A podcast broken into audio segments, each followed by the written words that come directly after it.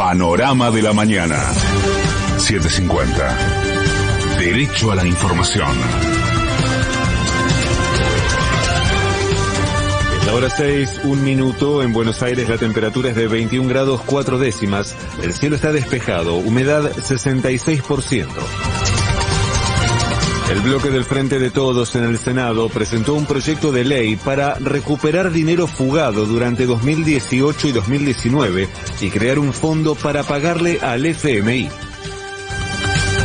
La senadora Juliana Di Tulio explicó que la iniciativa consta de dos normas. Una ley nueva que le da facultades a otros actores del Estado a poder levantar el secreto bancario. Cuando vos abrís esos secretos, sabés quién fugó dinero. El otro proyecto de ley es la creación de un fondo para pagarle al fondo. O sea, una vez que sepamos que sacaron dinero sin registrarlo en la Argentina, una causa vas a tener. Entonces, o vas preso por un delito económico o pagás. Buen incentivo para ir blanqueando.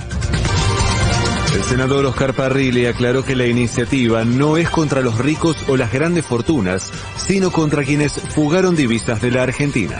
Decir que esto no es un aporte especial que hacemos a los ricos o las grandes fortunas o los grandes ricos, sino a los evasores, a los que evadieron y que llevaron la plata afuera sin pagar los impuestos que correspondían. Que hay informaciones de que existen fuera de la Argentina aproximadamente 400 mil millones de dólares de residentes argentinos, empresas y particulares que tienen dinero afuera en guaridas fiscales.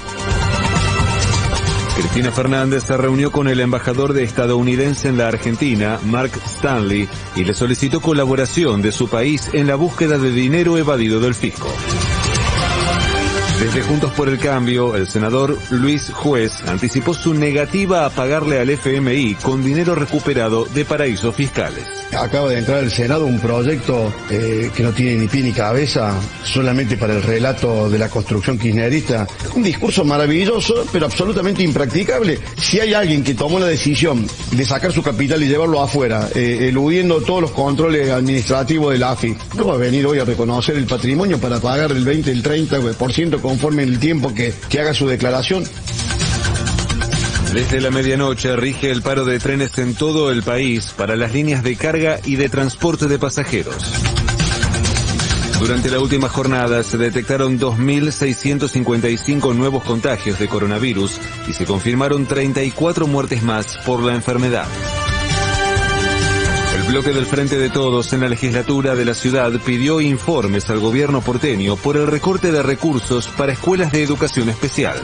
Patria Grande.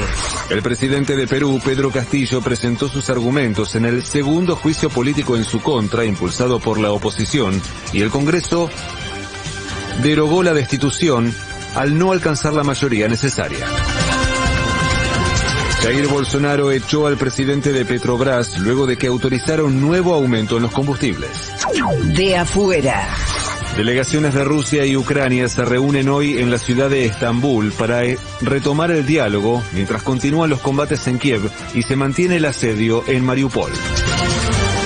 Joe Biden consideró que Vladimir Putin no debería permanecer en el poder, pero el Kremlin le aclaró que no le corresponde a Estados Unidos decidir quién es o será el presidente de Rusia. Pelota. Desde las 20 y 30 de nuestro país, la selección argentina finaliza las eliminatorias, enfrentando a Ecuador en Guayaquil y con la chance de estirar su invicto a 31 partidos. Se espera cielo parcialmente nublado durante la mañana y tormentas aisladas a partir de la tarde y durante la noche, con una máxima de 26 grados. En este momento la temperatura en Buenos Aires es de 21 grados 4 décimas. El cielo está despejado, humedad 66%. Federico Martín. Panorama de la mañana. 750.